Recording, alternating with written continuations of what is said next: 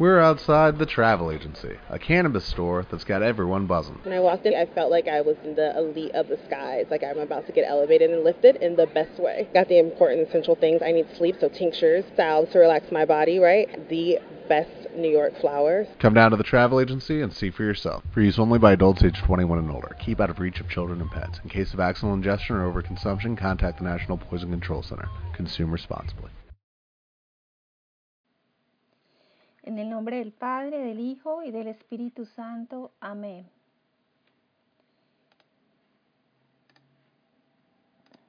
Me fundo en ti, Jesús, y en tu voluntad.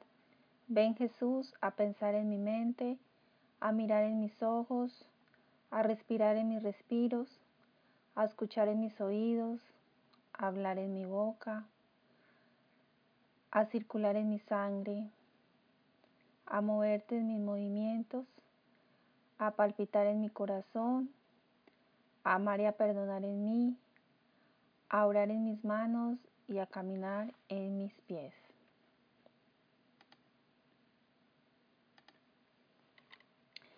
Ciño mi cabeza con tus espinas, Jesús. Emperlo mi lengua con tu amargura. Revisto mi alma con tu sangre. Me adorno con tus llagas. Traspaso mis manos y mis pies con tus clavos. Y como otro Cristo, me presento ante la divina majestad. Amén. Nombre del Padre, del Hijo del Espíritu Santo. Amén. Bueno, en esta noche Vamos a retomar la hora de las 3 a las 4 de la mañana, cuando Jesús está en la casa de Caifás. Entonces muy rápidamente eh, vamos a recordar un poco sobre esta hora para adentrarnos en el tema del cual se propone, que es cómo mantener esa oración continua. Bueno, eh, en esta hora de Jesús en la casa de Caifás, eh, recordemos que en ese momento el Señor había sido abandonado por todos sus apóstoles y, entonces eh, aquí vemos a Caifás eh, rasgándose las vestiduras porque Jesús pues le declara que él es el Hijo de Dios.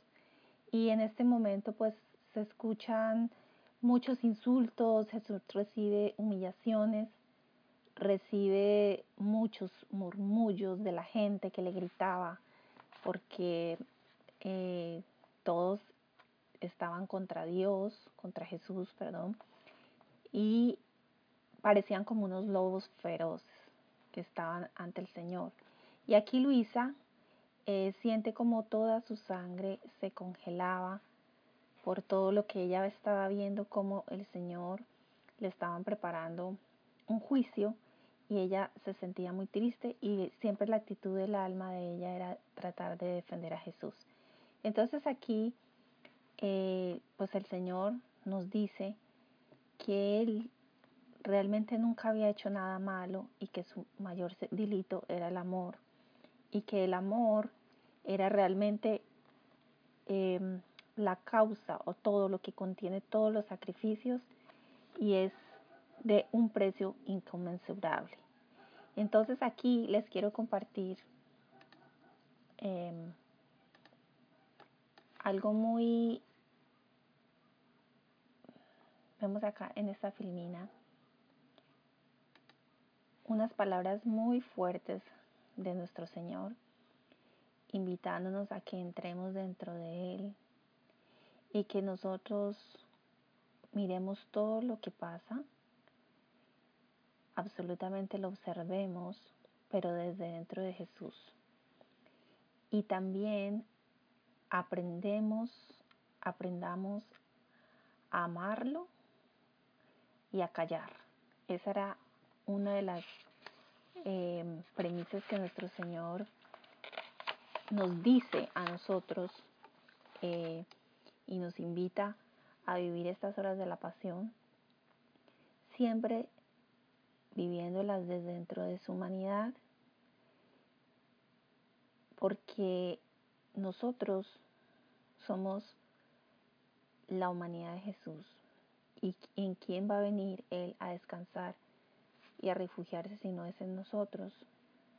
Entonces, nuestra actitud como almas amantes, como almas que aman a Jesús, es siempre estar dentro de Él, como esta imagen. Aquí lo vemos en abraza, nos abraza, pero también quiere que lo abracemos dentro de nosotros, que tengamos una actitud, como él dice aquí, observa todo, pero ámame, una actitud de amor.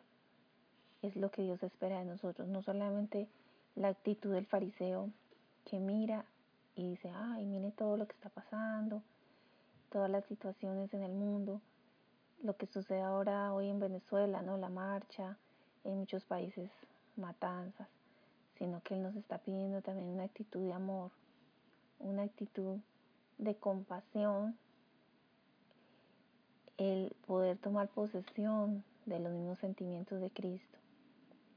Y al mismo tiempo que callemos todos esos juicios, y que aprendamos de ese silencio también, un silencio elocuente en Dios, porque aquí vamos entrando un poquito acerca de esto de lo que es la oración. Cuando el Señor nos llama a entrar dentro de su corazón, es importante el silencio interior, el silencio de todas nuestras pasiones, de todo aquello que nos aparta de Dios, para entrar dentro de Él, participar de su divinidad y estando dentro de Dios, sabemos que estamos dentro de todos los corazones de todos nuestros hermanos. Y acá hay algo muy importante. Jesús dice, aprende. Aprende de mí que soy manso y humilde de corazón. Y haz que tu sangre helada corra entre mis venas para que tú puedas darle un descanso a mi sangre que está totalmente ardiendo en llamas. Y eso es lo que nuestro Señor quiere de nosotros, que nosotros, cada vez que vayamos a orar y vayamos a entrar en esa intimidad con Dios, entremos siempre a través de su corazón, o sea, de su humanidad. Jesús nos dice, a través de esta hora, que nos fundamos en Él. Y de esa manera nosotros podremos calentarlo, mantenernos firmes y al mismo tiempo le daremos fuerza a Él en el sufrir, en el sentido de la consolación, y nosotros adquiriremos fuerza al sufrir. Nos dice también en esta hora que toda nuestra sangre bese la sangre de Jesús. Y que también adoremos y reparemos esos dolores íntimos de su corazón. Porque recordemos, aquí le estaban pegando, se le tiraban encima, lo mordían, le jalaban los cabellos. Esta foto eh, que vemos aquí es fuerte, pero era lo que Jesús estaba sufriendo interiormente por todas las espinas de los malos pensamientos, toda esa sangre que Jesús corría a través de él, era una sangre que gritaba y que ardía en llamas. Uno ve esta foto de Jesús derramando sangre, pero pensar que ardía en llamas dentro de él es algo muy fuerte. Y Jesús nos enseña y nos pide que la manera en que Él quiere que nosotros lo defendamos y lo que Él más quiere es que seamos muy fieles y atentos. Eso es lo que Él pide en esta hora. Si tú me eres fiel y atenta, de esa manera podrás defenderme.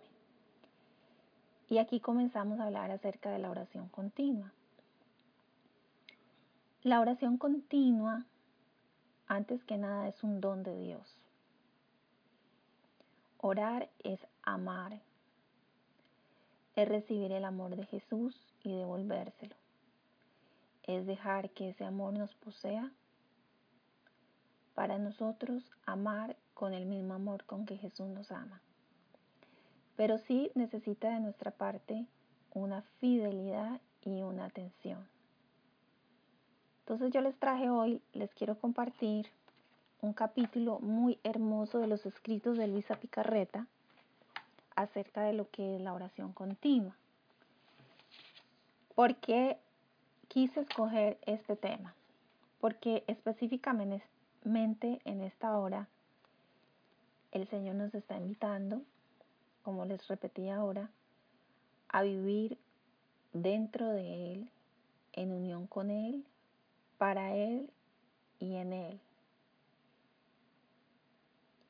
Y hacer el mismo oficio que Él hace, dejar que Él lo haga en mí, que ame en mí, adore y repare en mí.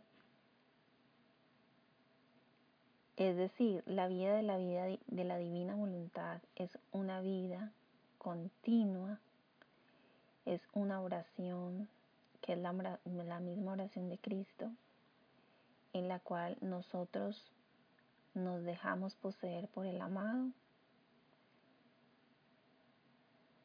y devolvemos el mismo amor de Jesús al Padre en el Hijo. Jesús quiere que nosotros vivamos continuamente en oración, es decir, amándolo como el respiro. Y Él nos da unas claves muy hermosas. Aquí les voy a poner esta imagen de Jesús en su humanidad.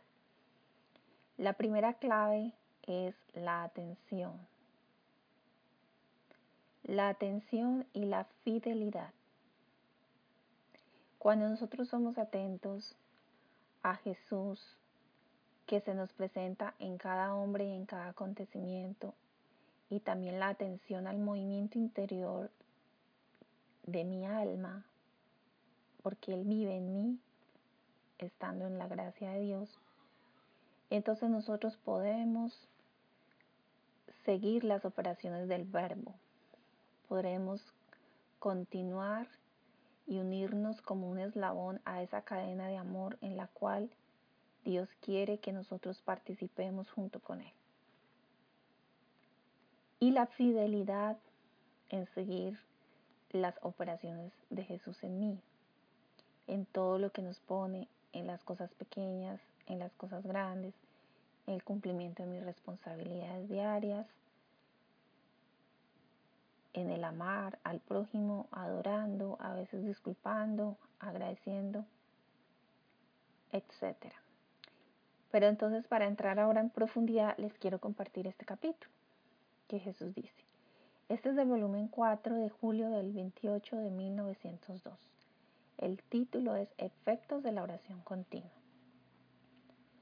Luisa dice, continuando mi habitual estado, me he encontrado fuera de mí misma y he encontrado a mi adorable Jesús que no queriéndome dejar ver los males del mundo me ha dicho, Hija mía, retírate, no quieras ver los males gravísimos que hay en el mundo. Y al decir esto me ha retirado él mismo y al conducirme ha dicho, lo que te recomiendo es el espíritu de continua oración este buscar siempre el alma conversar conmigo, sea con el corazón, sea con la mente, sea con la boca y, con, y hasta con la simple intención, la hace tan bella mi vista que las notas de su corazón armonizan con las notas de mi corazón. Y yo me siento tan atraído para conversar con esta alma que no solo le manifiesto las obras ad extra de mi humanidad, sino que le voy manifestando algunas cosas de las obras ad intra que la divinidad hacía en mi humanidad. Y no solo esto, sino que es tanta la belleza que hace adquirir el espíritu de continua oración, que el demonio queda golpeado por un rayo y queda frustrado en las insidias con las que intentan dañar a esta alma. Dicho esto, ha desaparecido y yo me he encontrado en mí misma. Este es un capítulo bellísimo y muy, pero muy profundo. Porque aquí el Señor nos está hablando directamente de cómo mantener la oración continua. Primero que todo le dice, retírate y no quieras ver los graves males en el mundo. O sea, Dios nos llama siempre entrar en una intimidad, en un silencio interior de todo lo que es el mundo para centrarnos en amarlo a Él. Esta foto que puse aquí, en la cual vemos sus hermosos ojos, vemos su humanidad, podemos reproducirla en nuestro interior para nosotros, al reproducirla y al mirarlo en los ojos, entremos en un silencio interior. Repito, este es volumen 4, julio 28 de 1902. Entonces vamos a desmenuzar este capítulo párrafo por párrafo porque es muy pero muy profundo. Primero que todo, Jesús nos dice, te recomiendo un espíritu de continua oración. Es una recomendación de Jesús, pero al mismo tiempo es como un mandato, porque en las escrituras dice orar sin cesar. El Señor nos dice en, en las escrituras, en Primera de Tesalonicenses del 5, capítulo 5 al 17, orad sin cesar. En las cartas de San Pablo es un mandato del Señor. O sea que nos está diciendo amad sin cesar, básicamente.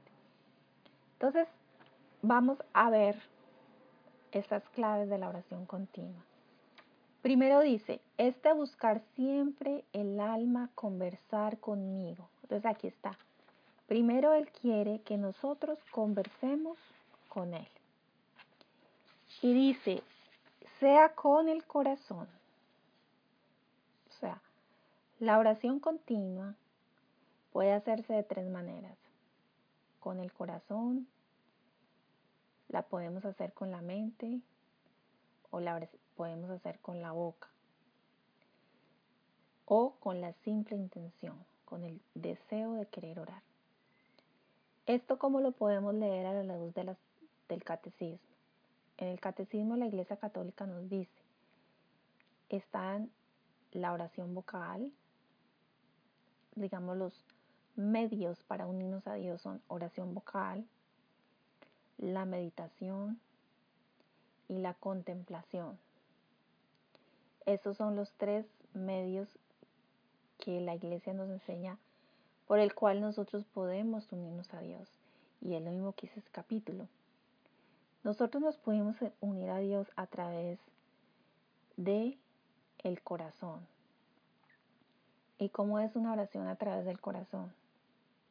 Primero que todo hay que tener una fe, porque Él dice al principio, siempre el alma debe intentar conversar conmigo.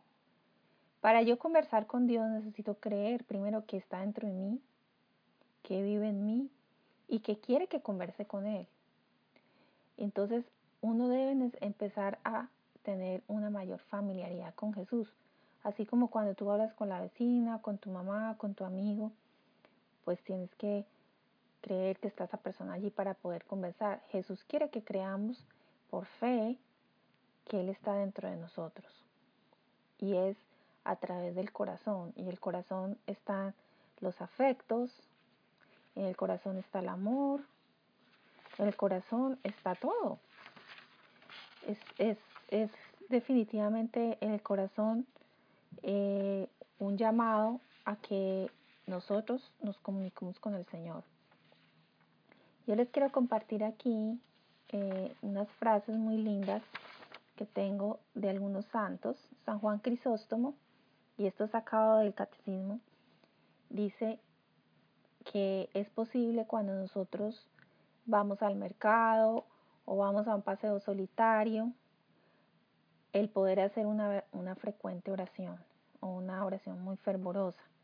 Podemos hacerla cuando estamos sentados en la tienda, cuando vamos a comprar algo, cuando vamos a vender algo o incluso haciendo la cocina. Entonces, si Dios me dice, mira, tú puedes conversar conmigo, pues es que yo puedo conversar con Jesús cuando estoy comiendo, cuando estoy lavando. Eso es lo que Él quiere. Y quiere que lo hagamos con el corazón. Y el corazón no siempre es de palabras, simplemente un afecto, un te amo. A veces es un deseo de querer verlo a través de la creación o un regalo que te dio alguna persona. Es simplemente amarlo con el corazón. Por eso en el catecismo se nos dice que, es que siempre nosotros podemos orar, siempre es posible, siempre. Esto lo dice en el numeral 2734. Pero es importante que para que esta oración continua se mantenga, hay que tomar un momento de oración íntima. Está la oración íntima, alimenta la oración continua. Si uno va a orar continuamente, eso es una actividad eh, que brota espontáneamente, pero tiene que ser alimentada por un momento de oración íntima en el cual eh, Dios nos llama en ese sagrario secreto a hablar con Él, porque el corazón, como dice el catecismo, es el símbolo de la conciencia, ¿no? Es un sagrario que está dentro de nosotros, muy íntimo, donde Dios nos invita a que oremos con Él, a que lo amemos y a que tengamos una relación de intimidad. San Efrén, un padre de la iglesia, dice que la oración continua es como un arco con el que lanzamos a Dios dardos de santos y ardientes deseos. Y con estos dardos nosotros herimos el corazón de Jesús y pues le manifestamos nuestro amor. En esa realidad, ese deseo de amarlo es lo que ayuda a que esa oración sea ininterrumpida. Cuando nosotros buscamos amar a Dios y agradarlo en todo, eso es algo que se va prolongando. Aquí yo me recuerdo mucho una anécdota de, Raniero Canta la Mesa.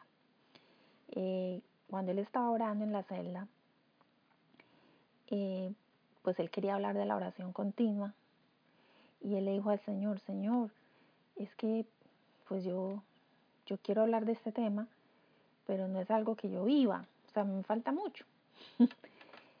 y, y, entonces, pues, ¿por qué no me das, no, no me ayudas en esto, en este, preparar este, este sermón y de algo que yo deseo conseguir? Y el Señor le dice, bueno, como que le, le muestra en la oración, ¿qué es lo que tú, Raniero, eh, qué es lo que tú, con cuáles son las cosas de las que se habla con más pasión y entusiasmo, las que se desean o las que se poseen? Y entonces él dijo, no, pues las que se desean.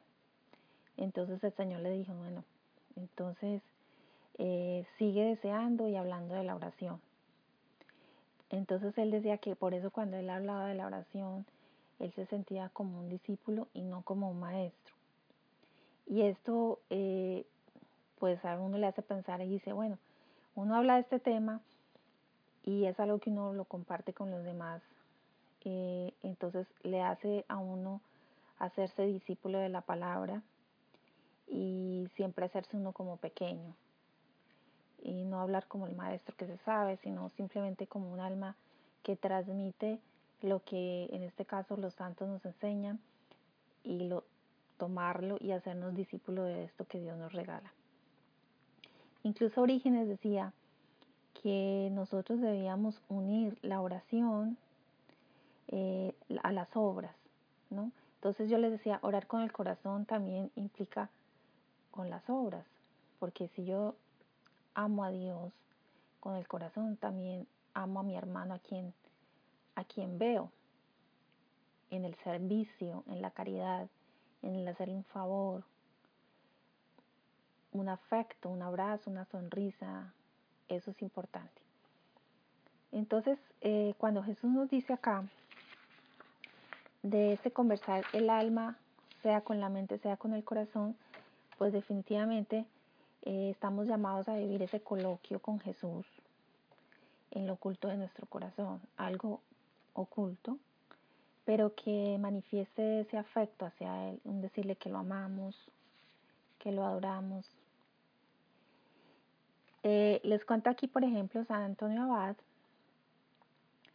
una forma que él le ayudaba mucho para mantener esa oración con el corazón era que él cuando iba a la iglesia ponía mucha atención a lo que se leía. Y entonces él no dejaba que ninguna de las palabras de la escritura se cayera. Y eso que él grababa en el corazón lo llevaba a la oración. Entonces, saliendo de misa, le decía, oye Señor, en el corazón, ¿qué te pareció esto del, del Evangelio? Y lo dialogaba con Jesús internamente. Por eso Jesús dice, hay que creer. Y debes querer conversar conmigo. Entonces, eso lo hacía este santo. San José María Escriba Balaguer lo que hacía era que él decía que vivir la Santa Misa es vivir una oración continua, porque nos encontramos personalmente con Dios, en el cual allí lo adoramos, lo alabamos, le damos gracias, reparamos por nuestros pecados y nos purificamos. Y aquí también un santo que me encanta, es mi santo favorito, es San Luis Gonzaga, que también es el santo de Luisa.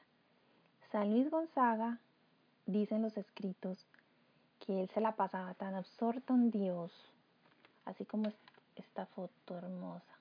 Que yo creo que San Luis se quedaba mirando a Jesús, contemplándolo en su interior, que quedaba súper, mejor dicho, absorto, totalmente lleno de Dios que nunca se distrajo, dicen los escritos, porque el amor lo llenaba todo en su interior. Y aquí lo que mantenía esa relación de íntima unión con Dios era el amor. El amor lo inundaba a él dentro y fuera. Así que uno dice, no es verdad que cuando una persona está enamorada, le parece que ve a, su amado en todas las partes por donde camina, y entonces pues está pensando en esa persona y así era San Luis. Vivía enamorado de Jesús y afectivamente con ese corazón trataba de mantener esa relación con Jesús. Entonces cuando nosotros nos ocupamos de Dios, de estar amándolo, pues Dios se nos va a comunicar totalmente, porque bien le dice a Luisa, cuando el alma se, se da a mí unas cosas sí, otras no, se reserva, va y se distrae en ciertas cosas humanas sin pensar en mí, sin invitarme a mí, pues yo me doy en parte al alma, porque el alma, porque eh, el alma,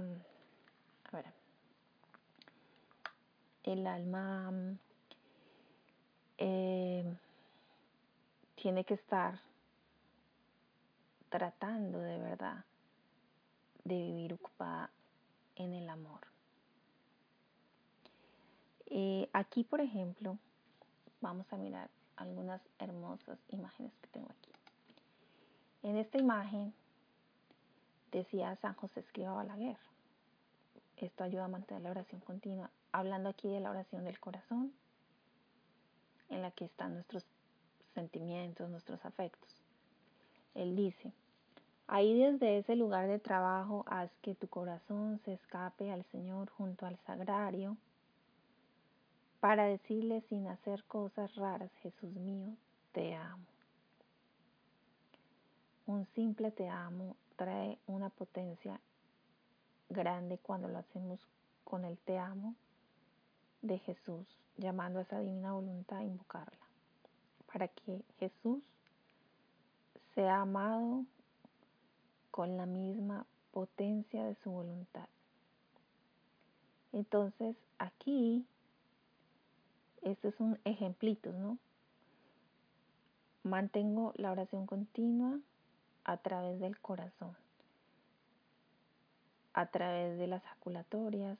Aquí hablaba de la oración vocal.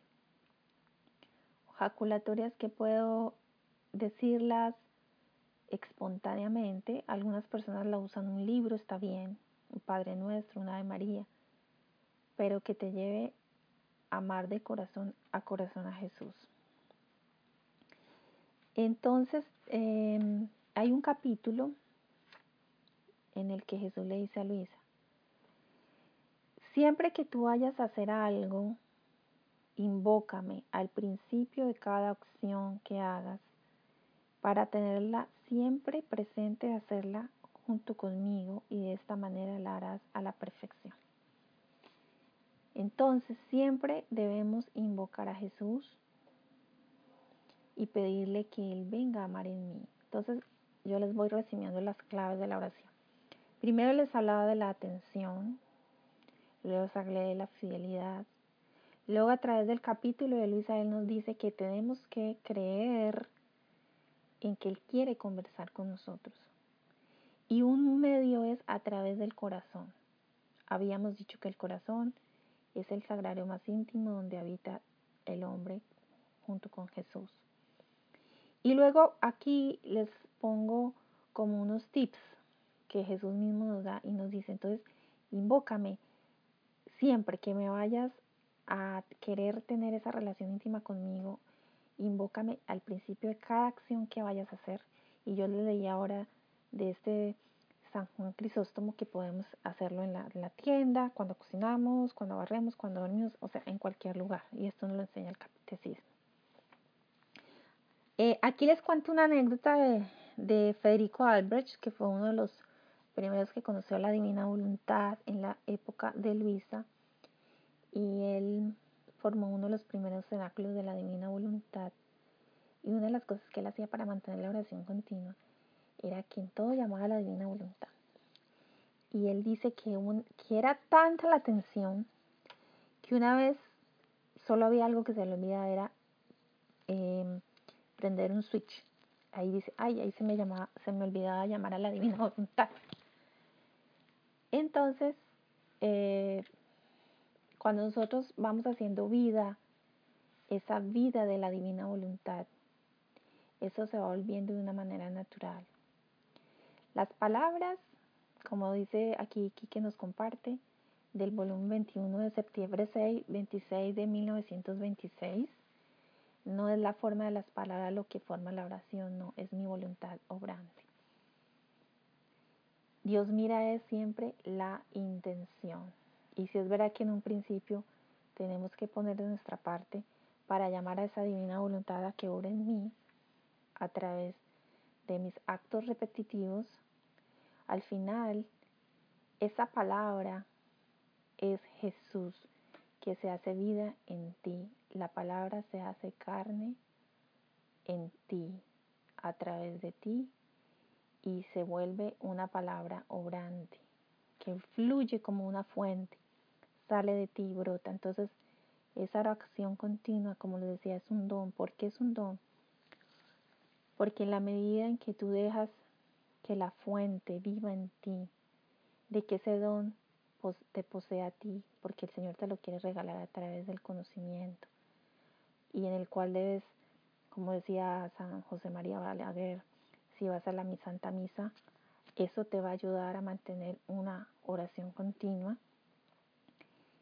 entonces va a brotar esa oración de una manera natural. Bueno, vamos con la segunda, mm, eh, la otra parte que nos dice en este capítulo. Primero nos habla de orar con el corazón. Y ahora nos habla de orar con la mente. Este orar con la mente eh, corresponde a toda la parte de nuestros pensamientos y de nuestra inteligencia, porque la inteligencia es una potencia del alma.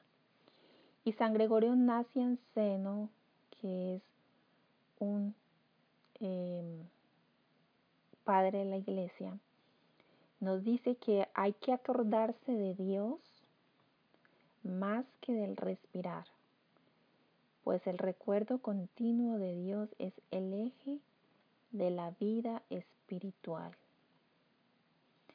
Acá les quiero compartir una anécdota de un sacerdote. Eh, vi un video de padre llamado Padre Chinchachoma, le decían así, ¿no?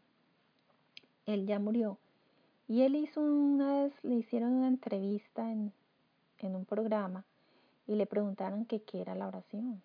Y él dijo, la oración es esto. respirar. pero le decía, pero no entiendo. Y entonces él le decía, mira, la oración es como el respiro y se contiene totalmente a Dios. Y eso es, como dice Gregorio Mancianceno, es acordarse más que del respirar, porque es, es saber que Dios está en mí, está dentro, está afuera y que Dios nos llama a que lo amemos. San Agustín, eh, una anécdota también aquí que les comparto. Eh, resulta que él cuenta que una vez vio a San Ambrosio, que era padre de la iglesia, y lo veía eh, leyendo, y, pero no movía los labios, porque en la época de San Agustín era muy común que cuando la persona oraba, rezaba vocalmente, y se le escuchaba pues, el ruidito. Pero él veía que San Ambrosio no, cuando, le, cuando oraba, no movía los labios. Y resulta que San Ambrosio, pues dice, no, eso le llamaba mucho la, atención a él, dice, pero él qué hará por dentro.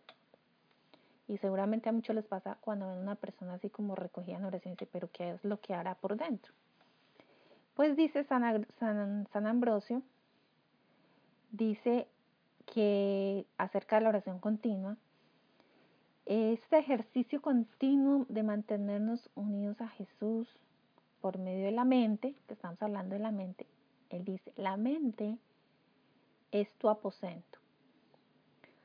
Aunque tú te encuentres entre una gran multitud de personas, tú debes seguir conversando en tu interior con Jesús que está en tu aposento secreto. Oiga, qué belleza. O sea, mi mente es un aposento y es una potencia del alma. Y Dios quiere que esté dentro con Él, conversando. Aunque yo me encuentre rodeada de multitudes. Y aquí es muy importante ese recogimiento interior. Ahora, no significa que yo voy a estar toda aislada de las personas, porque también Dios se me presenta en cada hombre y en cada acontecimiento. Pero también es muy importante uno, como le dice Jesús a Alicia, tú debes estar en el mundo como si solo tú y yo estuviéramos.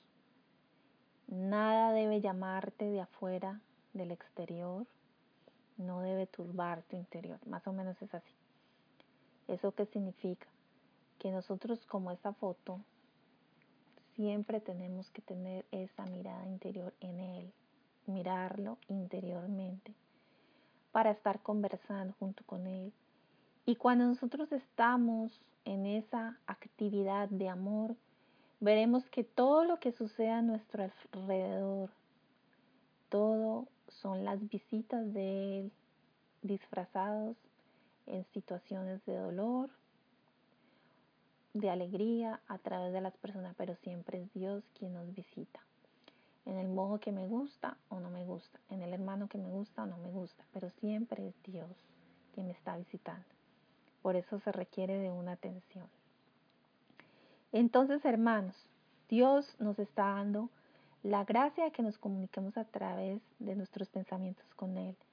Eso significa que nada nos puede separar de Dios ni siquiera las ocupaciones que tenemos.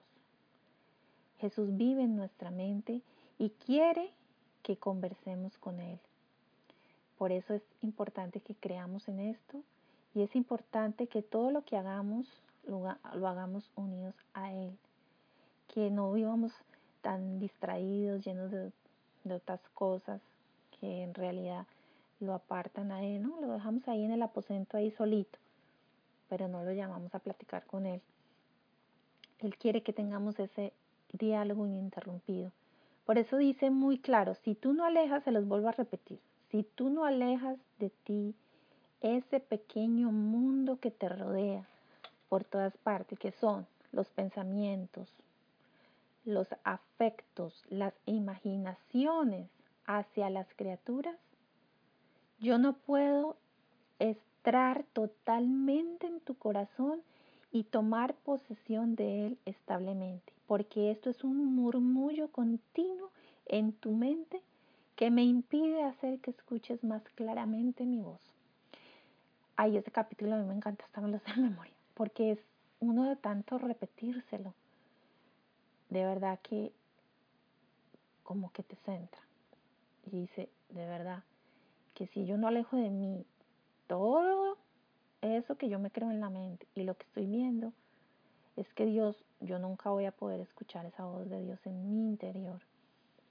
Y como dice, Él no va a poder nunca entrar a tomar total posesión en mi corazón porque estoy distraída con otras cosas. Liliana nos comparte, Hijo mío, es del volumen 1. Tú eres mi tabernáculo.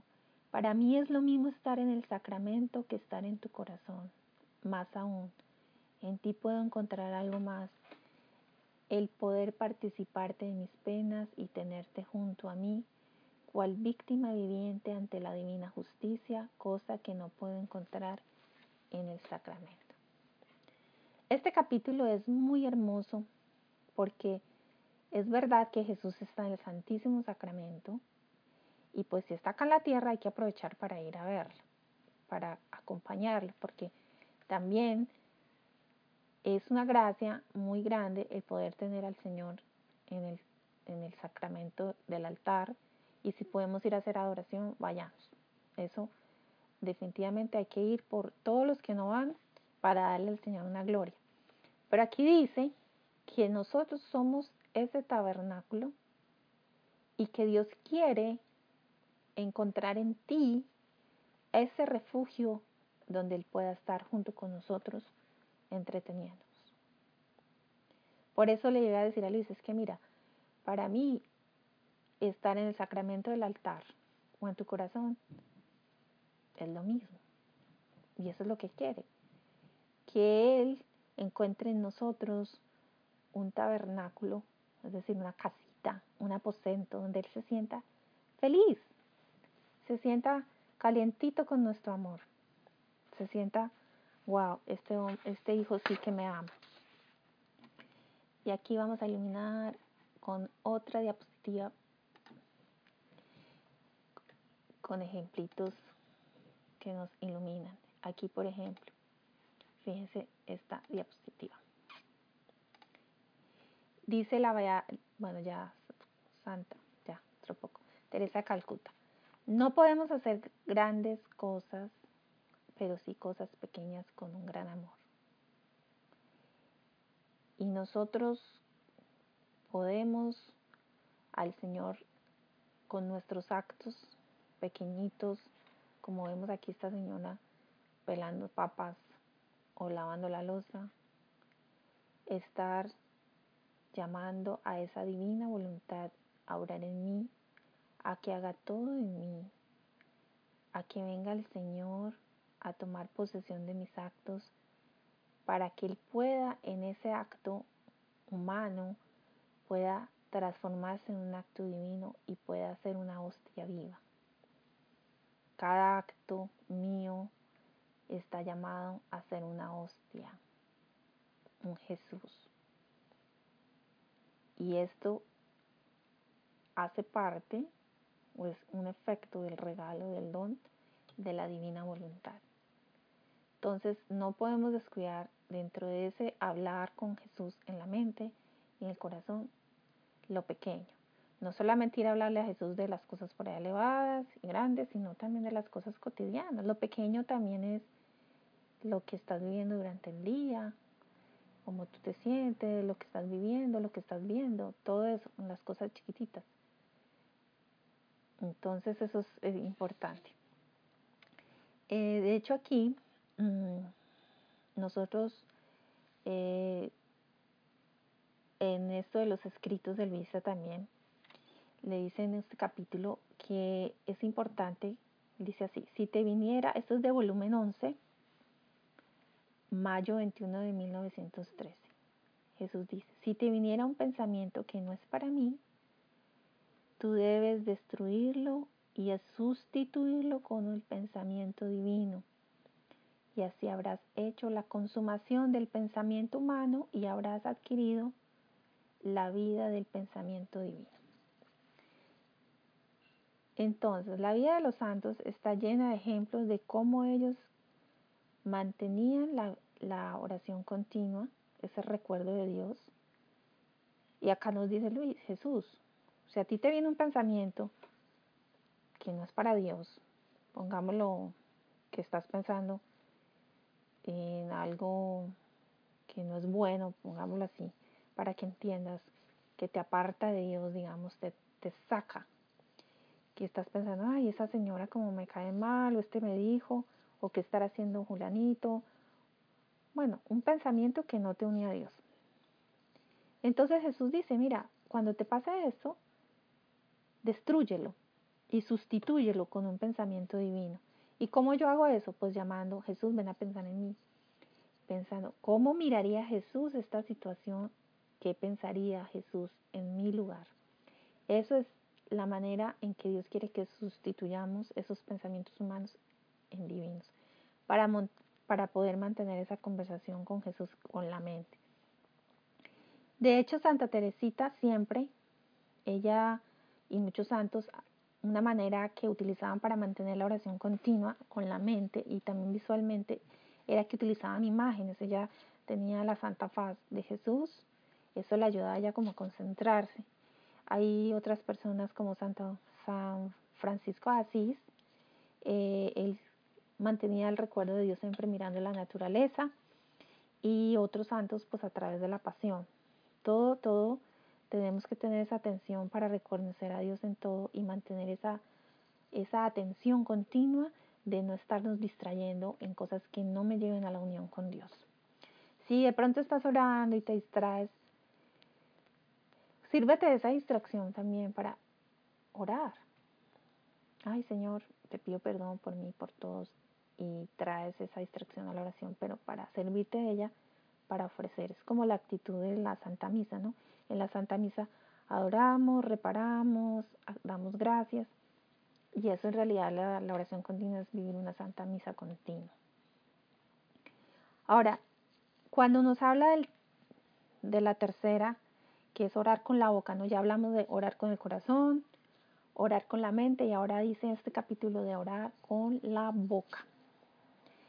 En este pues punto tenemos muchos ejemplos de los santos y pues el primero es Jesús. Jesús eh, nos enseñó la oración del Padre Nuestro, que está en, escrita en, los Evangelios, y también eh, pues sabemos de la Virgen, le enseñaba a Jesús las oraciones de ese tiempo, a Jesús oraciones vocales que se tenían que rezar, él también las rezó, y es muy importante, nos puede ayudar mucho a nivel de orar con la boca, las jaculatorias. Jaculatorias de varios sentidos. A nosotros ahorita rezábamos las oraciones de Ven Jesús a pensar en mí. Eso pueden ser oraciones rezadas que ayudan bastante a concentrar nuestro espíritu, nuestro espíritu en Dios. El llamar a Jesús a que piense en mí, a que hable en mí, a que haga todo en mí. Pero también habla el catecismo y algunos santos. Dicen que las jaculatorias ayudan muchísimo a mantener esa atención continua de amor hacia Dios. Nos ayuda a mantener ese recuerdo vivo. San Agustín era uno de los que, que es doctor de la iglesia y él decía que las jaculatorias eh, ayudan mucho a la oración continua porque nos ayudan a mantener la atención en Dios y nos mantienen en un fervor. Entonces, por ejemplo, Teresita del Niño Jesús cuando se distraía rezaba un Padre Nuestro bien despacio. Inmediatamente eso le ayudaba a recoger el espíritu.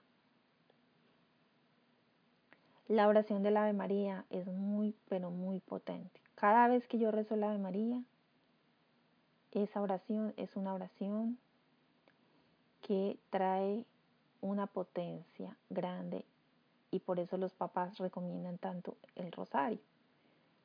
Cada vez que yo rezo la de María, eso es una oración divina y te recoge el espíritu. Hagan la prueba.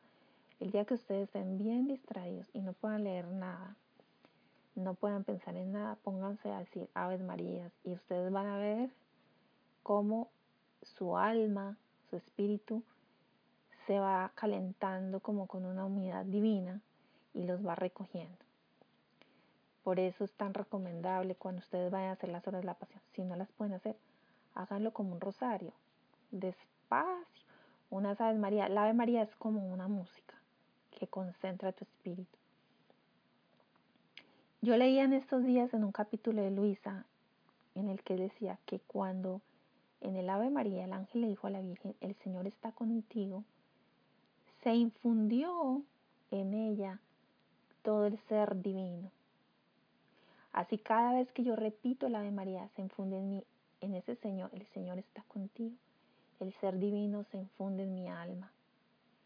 Y también dice que cada Ave María trae una luz inmensa. Cada vez que yo digo una Ave María, se forma a mi alrededor una luz inmensa que me recoge. Es como una armadura que no permite que el demonio venga a molestarte. Por eso el demonio odia el Santo Rosario. Por eso Judí nos comparte en el volumen 3 de septiembre primero de 1900. Si la oración vocal sirve para mantener la correspondencia, ciertamente la meditación interior debe servir de alimento para mantener la conversación entre Dios y el alma. Así es. Cuando tú oras vocalmente, estás correspondiendo a Dios. Porque es como cuando tú hablas con alguien. Si tú le hablas a alguien y te responde, pues hay una correspondencia. Pero si tú hablas y se quedan mudos, no hay una correspondencia. Si yo digo una ejaculatoria, hago una oración, un Padre Nuestro, una de María, hay una correspondencia. Pero además, si yo medito, es decir, si yo pienso sobre una verdad, que puede ser algo del Evangelio o algo que has leído los escritos de los santos, o algo que tú estés meditando a través del amor de Dios en la creación, en algo de la vida de Jesús, eso es lo que alimenta esa conversación con Dios, porque tienes de qué hablar. Pero si tú te alimentas de novelas, eh, lo que está pasando, pues de eso vas a hablar. Entonces, dime de lo que tú hablas y yo te diré dónde tienes tu corazón. ¿Dónde está tu corazón? Ahí está tu tesoro. Es lo mejor, dice Elia, nos comparte que cuando ella, sus nietos tienen miedo, ella les dice que invoquen a la Virgen María, rezándole a María. Es lo mejor. De hecho, Luisa, eh, cuando era chiquita, que el demonio la molestaba, ella invocaba la letanía de los santos y rezaba muchas Ave Marías. Y de verdad, verdad, que la Ave María es la oración, mm, es una oración muy, pero muy potente. Mantiene la oración continua.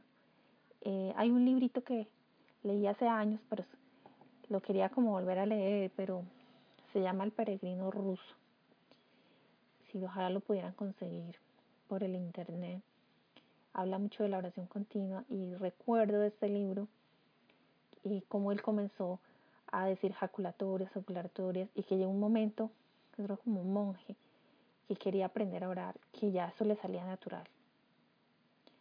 Y entonces, pues, eso aplicándolo todo lo del conocimiento de los escritos de Luisa, pues hermanos, si nosotros estamos leyendo los escritos, estamos tratando de amar a Jesús, de hacer esos nuestros giros de esa oración en la divina voluntad, repitiendo que la, divina voluntad venga a ser todo en mí, a pensar en mí, y que de verdad en lo pequeño estoy yo invocando esa divina voluntad, es que el Señor nos da el don como regalo y ya esa oración, como nos compartía aquí, que es una voluntad de Dios obrante en ti, como una fuente que fluye.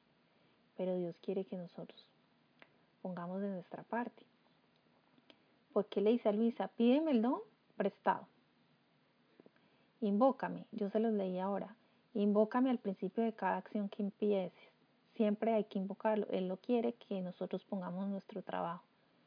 Y si nosotros trabajamos en ese terreno, ya Él nos da el don, pero hay que pedírselo y hay que trabajar en esta oración continua. No crean que, ah, sí, no. Yo hago giros una hora o vivo en la divina voluntad, pero no hago un esfuerzo. Dios quiere que, que hagamos un esfuerzo continuo de tratar de mantener esa conversación con Él, ya sea con la mente, con el corazón y con la boca. De hecho, San Francisco de, de Asales, que es un doctor de la iglesia, el doctor de la dulzura, decía que las jaculatorias, que cuando tú te, por ejemplo, te levantaras en el día, siempre trataras de elevar con tu corazón jaculatorias, porque las jaculatorias eran como ardientes deseos y suspiros en los que nosotros invocábamos la ayuda de Dios. Y era como cuando uno va a un camino, un caminante eh, que tiene sed y entonces en el camino bebe sorbos de vino o se refresca con agua y eso pues le da alegría a su corazón y eso es lo que es más que toda la oración pues a través de, de las oraciones, de la oración vocal. Ahora, una cosa, en la vida espiritual uno pasa por todos esos grados, por la vocal, por la meditación y bueno, si Dios te quiere dar algún día momentos de contemplación, que también es un don, en el que tú te quedas mirando a Jesús, no tanto con palabras, ni con, no interviene tanto tu pensamiento, sino como una contemplación, mirar a Dios simplemente y amarlo, con solo mirarlo. Eh, bendito sea mi Dios, pero es importante que nosotros eh, sepamos que, que en la vida espiritual hay momentos de sequedad, hay momentos mm, de gozo espiritual, de todo, se pasa de todo, porque eso lo dicen los santos, ¿no? Entonces, si Dios te regala a ti momentos de meditación profunda, pero como le pasa a Luisa, otras veces bien fría y no se te viene nada y no puedes meditar, pues regrésate a la oración vocal. Como dice Santa Teresa de Ávila, ella estuvo muchos años con oración vocal, no podía meditar. Y ya luego ya sabemos a todas las moradas que llegó, unas contemplaciones altísimas, pero a veces Dios hace así. Te puedes, no puedes meditar, pues regresa a la oración vocal con sencillez, el rosario, Padre Nuestro, la de María. Entonces San Pablo dice, orad constantemente, en todo dando gracias, pues es lo que Dios quiere. Y sí, y la Santa Misa. Y recordemos que ese capítulo dice al final que si también tratamos de orar con Él, aunque sea con la simple intención, le es tan agradable a Dios que el demonio no puede molestar a esa alma. Entonces ahí, ese capítulo es de una riqueza increíble. Ahí nos da Dios las claves para la oración continua.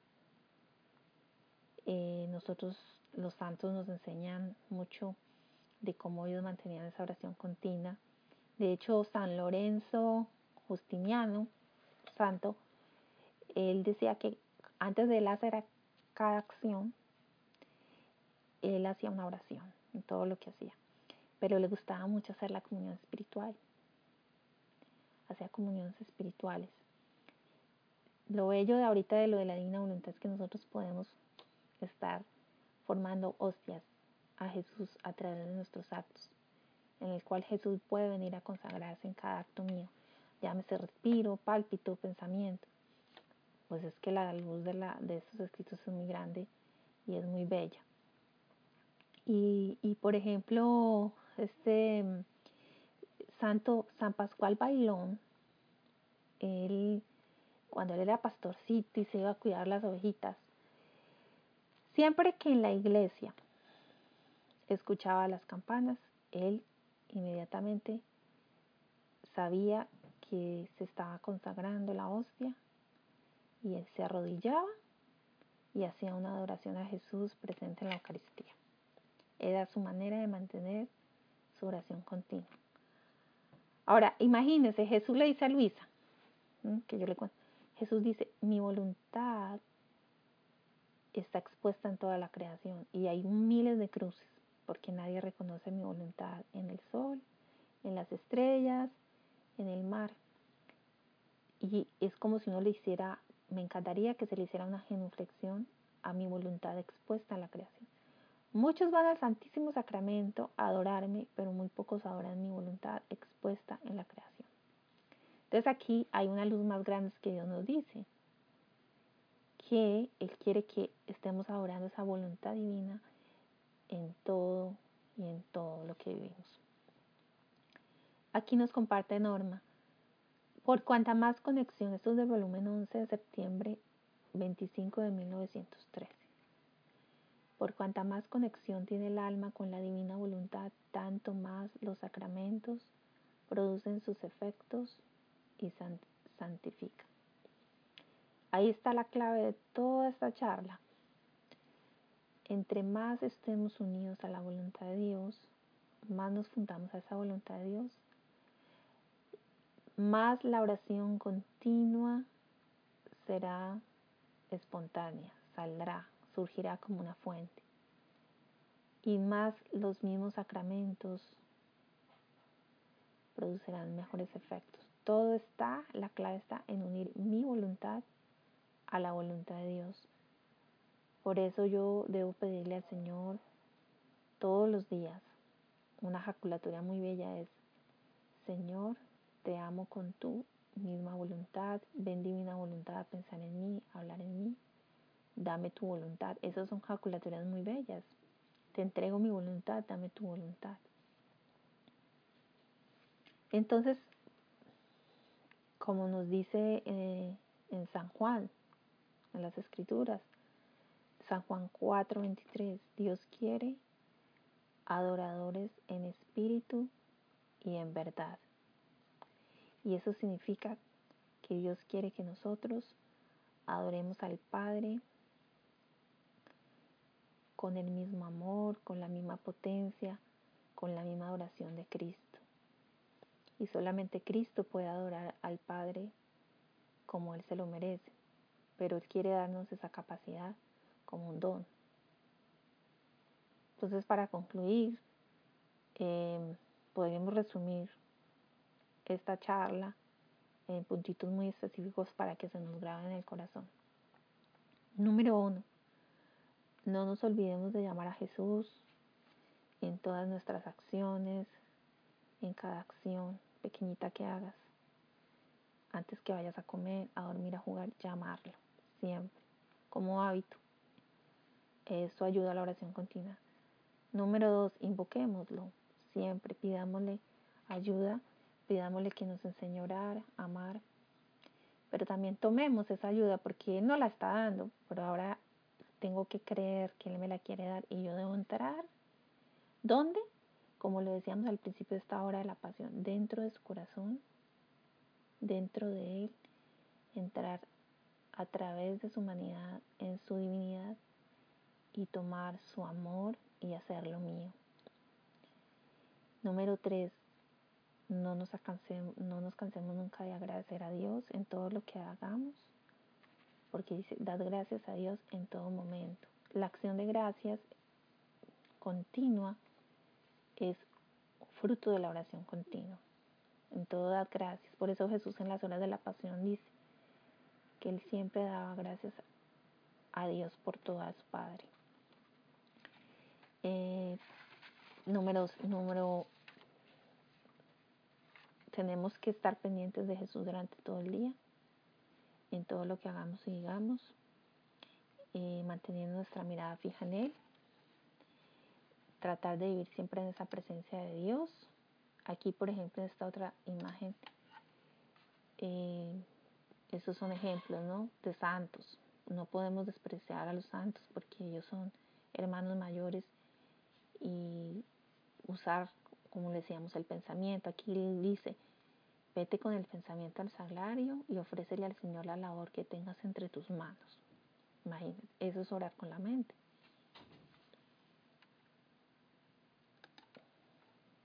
Santa Teresita, no es cuidar ningún sacrificio, recoger un alfiler por amor a Dios puede convertir un alma. La oración continua me hace estar atenta a no desperdiciar nada, como les contaba ese santo, que no desperdiciaba ninguna palabrita del Evangelio para tener de qué hablar con Dios. También no desperdiciar nada de lo que vivimos en el diario a través de mi trabajo para amar a Dios. Ay, pues es que la verdad este tema es bien bonito, ¿verdad? Yo podía seguir hablando y hablando, pero no me quiero pasar de la hora. Entonces voy a dejar por aquí hasta aquí. Recordemos, como dice el Padre Pío, la oración siempre es la mejor arma que nosotros tenemos. La oración es la llave al corazón de Dios y debemos hablarle a Jesús no solamente con nuestros labios, sino también con nuestro corazón. Y algunas veces hablarle a nosotros, a Él, solo con el corazón. Bueno, voy a dejar aquí grabado. Si hay alguna pregunta, lo hacemos después de la grabación. Entonces, en nombre del Padre, del Hijo, del Espíritu Santo. Amén. Gloria al Padre, al Hijo y al Espíritu Santo, como era en un principio, ahora y siempre, por los siglos de los siglos. Amén.